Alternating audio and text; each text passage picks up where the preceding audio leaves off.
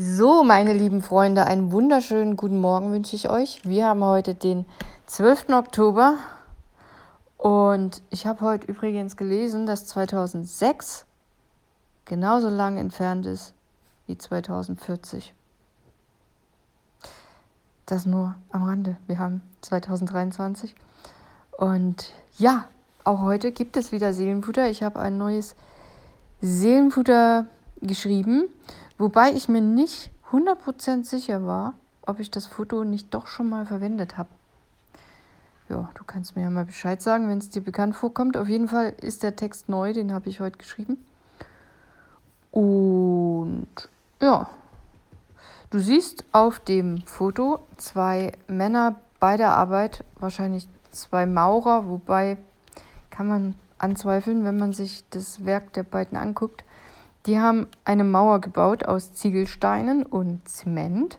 Jetzt bin ich natürlich keine Maurerin, um das professionell zu beurteilen, aber ja, es sieht halt äh, kreativ aus. So ein bisschen kreuz und quer. Es ist relativ gut angefangen, aber naja, oben liegen die Steine dann eher kreuz und quer und ja, so richtig Bock scheinen sie nicht zu haben.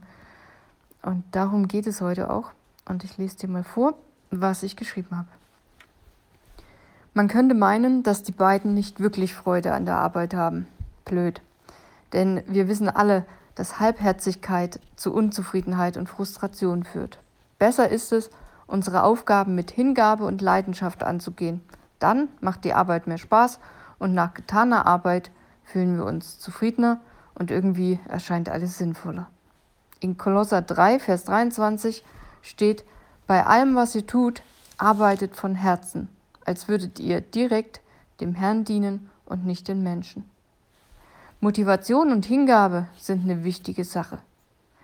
Wenn es denn nur einfacher wäre und das Leben nicht mit Schwierigkeiten und Hindernissen gespickt wäre. Wenig Kohle, doofe Kollegen, nerviger Chef, man bekommt sich selbst nicht so richtig organisiert das zerrt an den Nerven. Aber hätte, wäre, könnte. Ich wünsche dir, dass Gott dir gerade in nervigen und stressigen Momenten täglich neu die Kraft schenkt, bei deinen Aufgaben und Verpflichtungen dein Bestes zu geben und in allem, was du tust, von ganzem Herzen für ihn zu handeln. Und ganz nebenbei kann dein Glaube auf diese Weise auch für andere sichtbar werden. In diesem Sinne, oh happy day und bis morgen. Mach's gut.